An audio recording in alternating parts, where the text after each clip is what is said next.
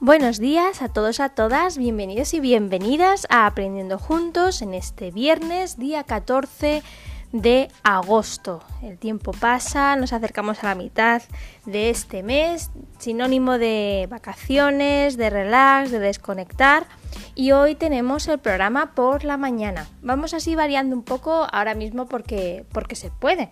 Básicamente porque, porque puede adaptar un poco eh, mi horario y gestionar mi tiempo de tal manera que siempre haya un momentito de aprendiendo juntos, lunes, miércoles y viernes, pero que también pues sea compatible con otras actividades eh, típicas de, bueno, este tiempo de desconexión, estar con la familia, eh, a lo mejor hacer un poquito de deporte, hacer recados, leer, hacer algún curso, en fin. Todo con seguridad, con responsabilidad y teniendo cuidado, sentido común y, eh, pues bueno, cuidándose una misma y también cuidando al resto de las personas que nos eh, rodean. Así que bienvenidos, estamos empezando un nuevo podcast que va a ser muy interesante, yo creo, y nos va a aportar un granito más de arena a ese kit de resiliencia que vamos llenando de nuestras cositas. Eh, lo primero que vamos a hacer es eh, aparte de agradeceros que estéis ahí, por supuesto, que sigáis compartiendo, siguiendo, aprendiendo juntos tanto en las plataformas para el podcast como también compartiéndolo en vuestros por WhatsApp, a vuestros conocidos y compañeros y amigos y amigas, que yo sé que lo hacéis.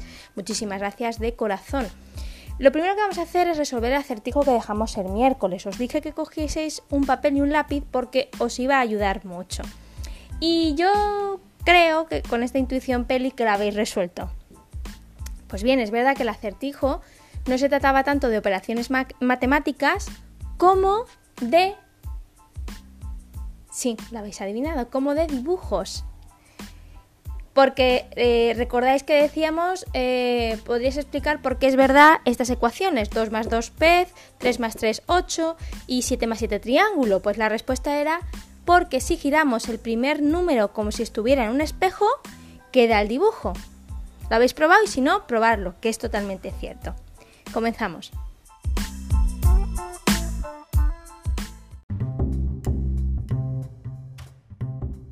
Y bien, hoy eh, la introducción con un poema, un texto, un cuento, eh, no, no, la voy a hacer básicamente porque va a venir eh, ya incrustado, digámoslo así, en la temática, tema y en el texto que vamos a, poder compartir hoy. Hoy os traigo a lo mejor un tema un poco controvertido en el sentido de que lo veis a lo mejor, percibís a lo mejor o llegáis a percibirlo un poco utópico.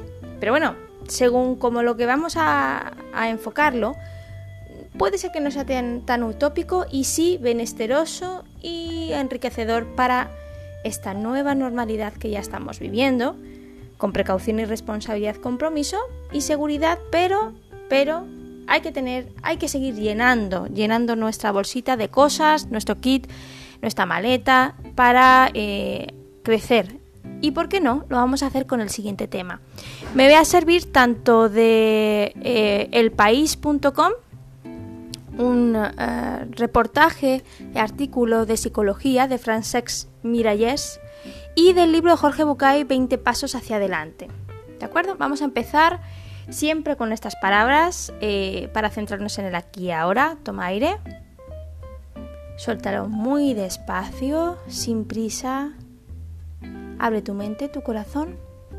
Activa esa escucha activa que nos ayuda a focalizarnos en lo importante y a reducir el ruido exterior y el ruido interior para nuestro ratito. Dice así, el mejor rival del mundo es uno mismo.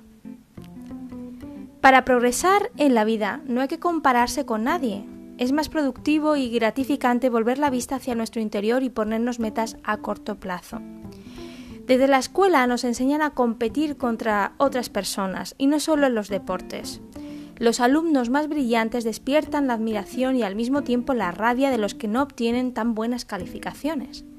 Cuando entramos en la adolescencia, los éxitos ajenos en el amor y el sexo pueden convertirse en el espejo de nuestro propio fracaso. Un chico o una chica de la cuadrilla hace una conquista tras otra mientras quien no se come una rosca se pregunta ¿por qué él o ella sí y yo no? Lo mismo sucede una vez terminados los estudios en la carrera profesional y el estatus económico que nos procuran. Tendemos a mirar al que ha llegado más lejos que nosotros y eso nos hace sentir disminuidos, como si todo lo que hemos logrado perdiera su valor. Quien se compara ya está perdiendo porque sitúa el foco de atención en campo ajeno en lugar de trabajar en su propio progreso. En ese sentido, los grandes genios de la humanidad se sumergieron en una carrera de un solo corredor, pues su fijación era superar su propia marca en el proceso de automejora constante. Como dijo Lao Tse, un autor que le gusta mucho a nuestra colaboradora María José, hace dos milenios y medio dijo, aquel que obtiene una victoria sobre otro hombre es fuerte, pero quien obtiene una victoria sobre sí mismo es poderoso. Encontramos esta misma idea en un libro que está arrasando en las listas de ventas de Estados Unidos. 12 reglas para vivir, un antídoto al caos. Su autor, Jordan B. Peterson, profesor de psicología de la Universidad de Toronto, propone en su cuarta regla, compárate con quien eras tú ayer, no con quien es hoy otra persona. Equiparnos a cualquiera otra persona es un seguro de frustración, ya que raramente nos comparamos con los de abajo. Fijamos la mirada en quien ha conseguido más y eso en lugar de estimularnos a menudo nos produce envidia o incluso parálisis vital. ¿Para qué esforzarse si habrá siempre otros que reciban más premios? Contra esa trampa, Patterson propone centrar la competición en uno mismo. Ya no tienes envidia de nadie porque no piensas que los otros estén verdaderamente mejor que tú. Dejas de sentirte frustrado o frustrada porque has aprendido a apuntar abajo y a ser paciente. Estás descubriendo quién eres, lo que quieres y lo que estás dispuesto a ser. La primera parte de esa reflexión apunta a la ilusión común de que conocemos el nivel de felicidad de los demás. Acostumbrados a, las redes sociales donde solo se muestran los logros, podemos llegar a pensar que la vida de otro es mejor y más dichosa que la nuestra. Pero ¿qué sabemos en realidad de la felicidad de nadie? Tal vez el vecino que tiene un Porsche en su garaje está pendiente de un embargo porque no ha pagado sus impuestos.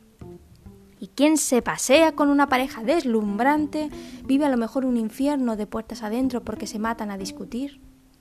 Con lo de apuntar abajo, Patterson no se refiere a ser poco ambiciosos, sino a ponernos metas a corto plazo, una tras otra, para motivarnos y medir avances.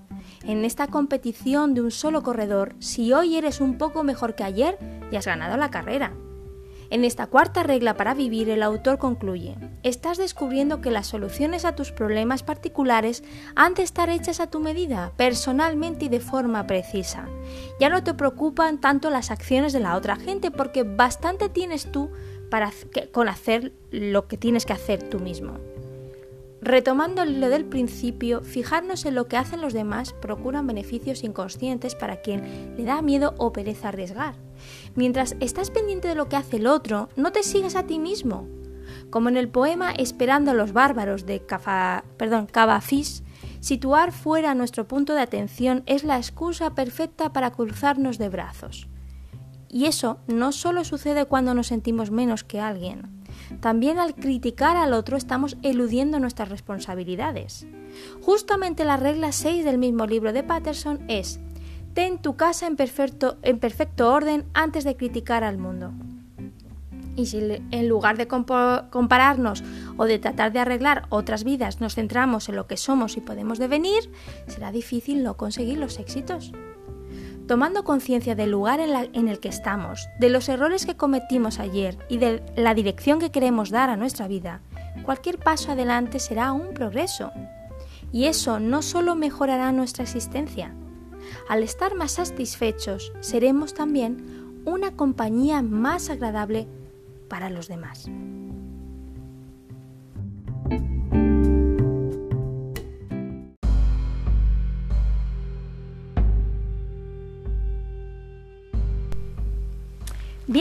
Un tema muy interesante, ¿verdad? La verdad que que me sorprendió mucho encontrarme este artículo, me gustó muchísimo porque me recordaba a un tema que eh, precisamente tocaba Jorge Bucay en su libro 20 Pasos hacia adelante y que hace muchísimo tiempo que me encantaba por ya veréis por qué porque a mí todo lo que tenga que ver con palabras, eh, definiciones, eh, juego de palabras, de frases, frases hechas, origen de las palabras, a mí me encanta. Y bueno, pues mm, ya os avisaré, si no me conocéis todavía, un poco, ya os avisaré qué parte me encanta. Pero vamos a completar un poquito este artículo que viene muy completo ya, pero bueno, a nosotros nos gusta hacer como si fuera esto, una panorámica de 360 grados en el tiempo que tenemos eh, sobre un tema, un concepto, una idea, una filosofía de vida. ¿Por qué no? Porque cuanto más completo esté una opinión, perdón, una opinión, un, un tema, pues podremos sacar nuestras propias opiniones, indagar, curiosidad,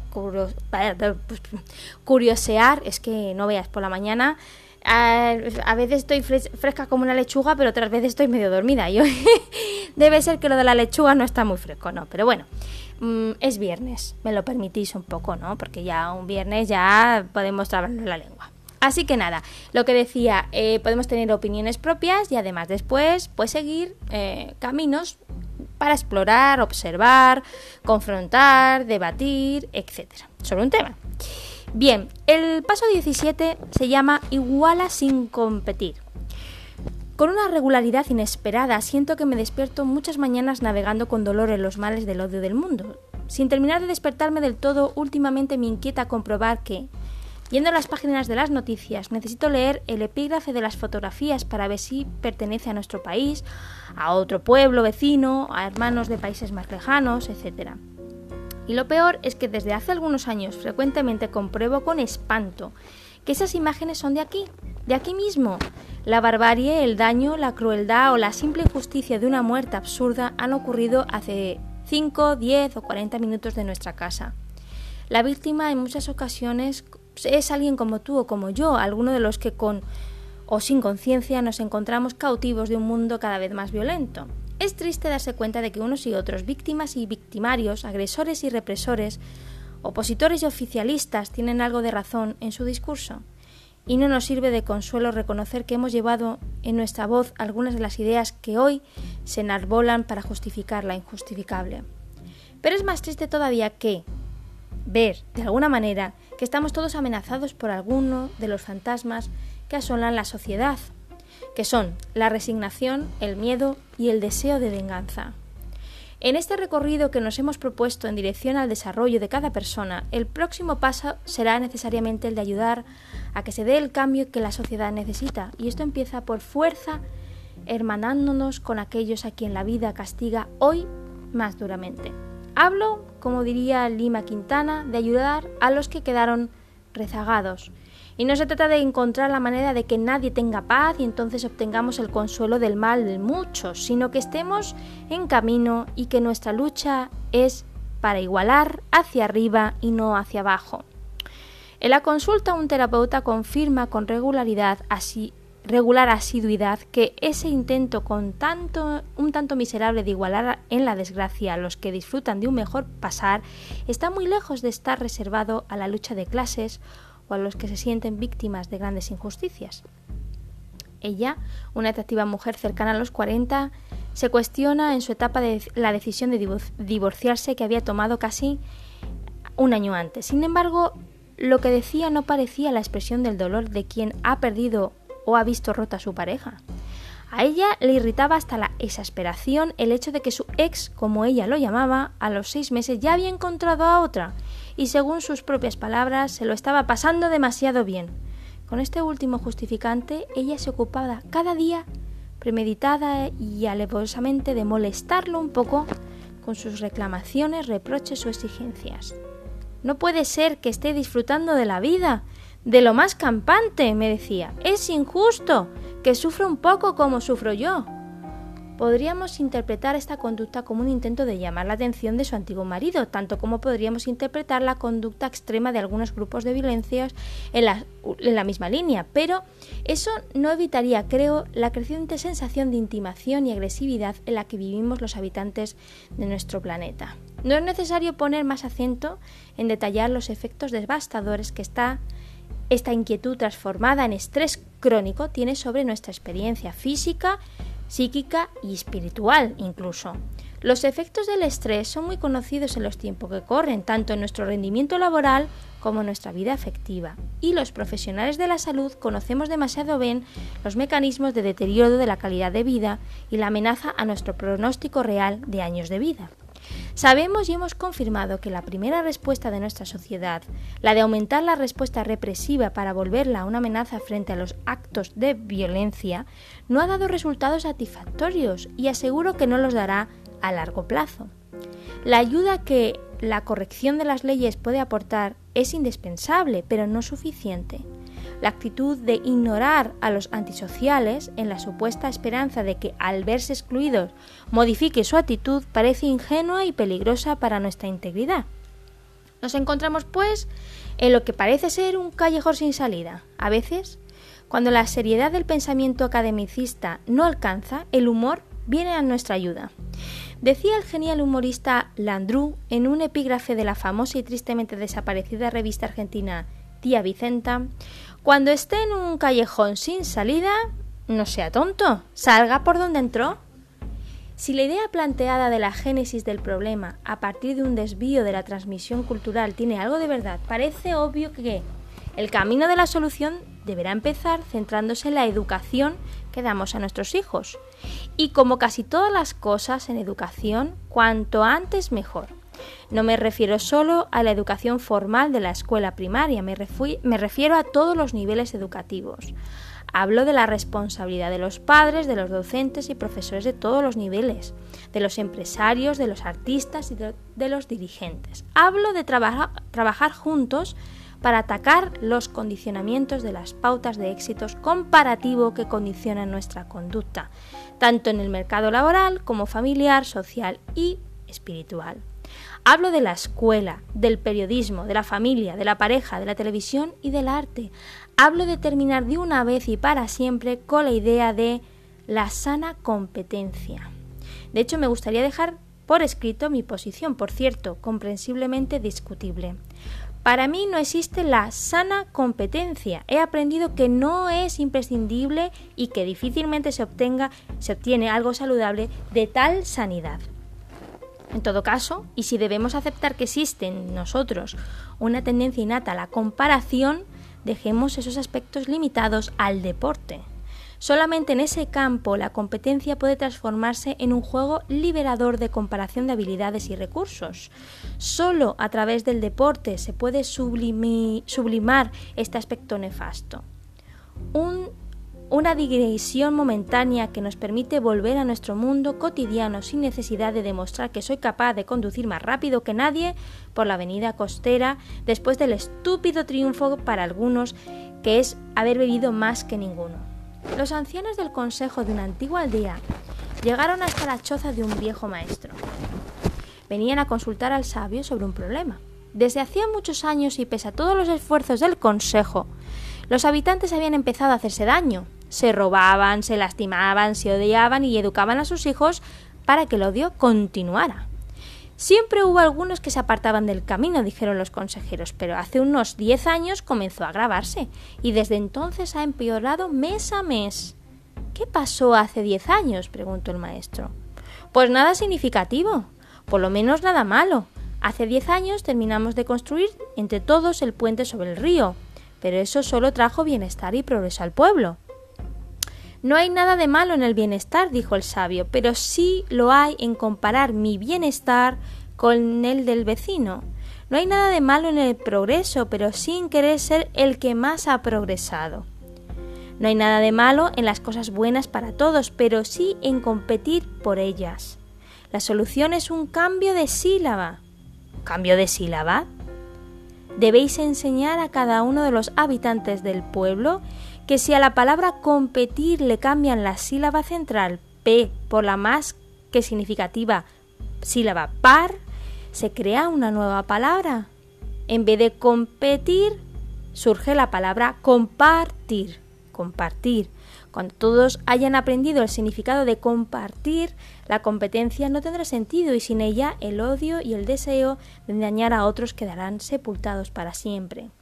Tú ya sabes que equivocado o no, yo reniego de los méritos que se le atribuyen a la competencia salvaje por ser el mejor, y que incluso en las áreas deportivas me fastidian las consecuencias de las pasiones fanáticas que algunas veces consiguen trasladar la noticia de un partido de fútbol, en las páginas deportivas, etc. Sin embargo, puedo reconocer que es posible convivir en una sociedad desconociendo que cierto grado de competitividad es inherente al entorno profesional, social y familiar.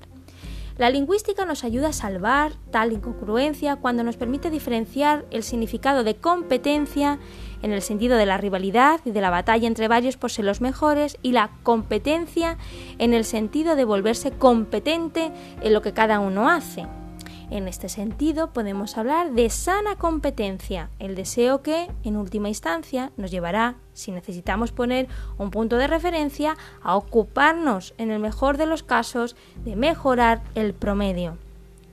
Y de hecho, en un sentido pragmático, la mayor parte de las veces el éxito en los resultados no nos pide ser los mejores, sino actuar más adecuadamente, más eficazmente o más sabiamente que la mayoría. No es necesario, por lo tanto, vivir controlando lo que otros hacen o pueden hacer. Para esto, siempre repito, siempre son necesarios el trabajo, la disciplina y el esmero que se mide por, el tiempo que dedicamos a mejorar nuestro potencial, la medida en que nos ocupamos de crecer, explorar, intuir, practicar y a partir de ello aprender a aprender. El paso que propongo consiste en ser capaces de aumentar nuestra idoneidad y volvernos más y más competentes, pero menos competitivos.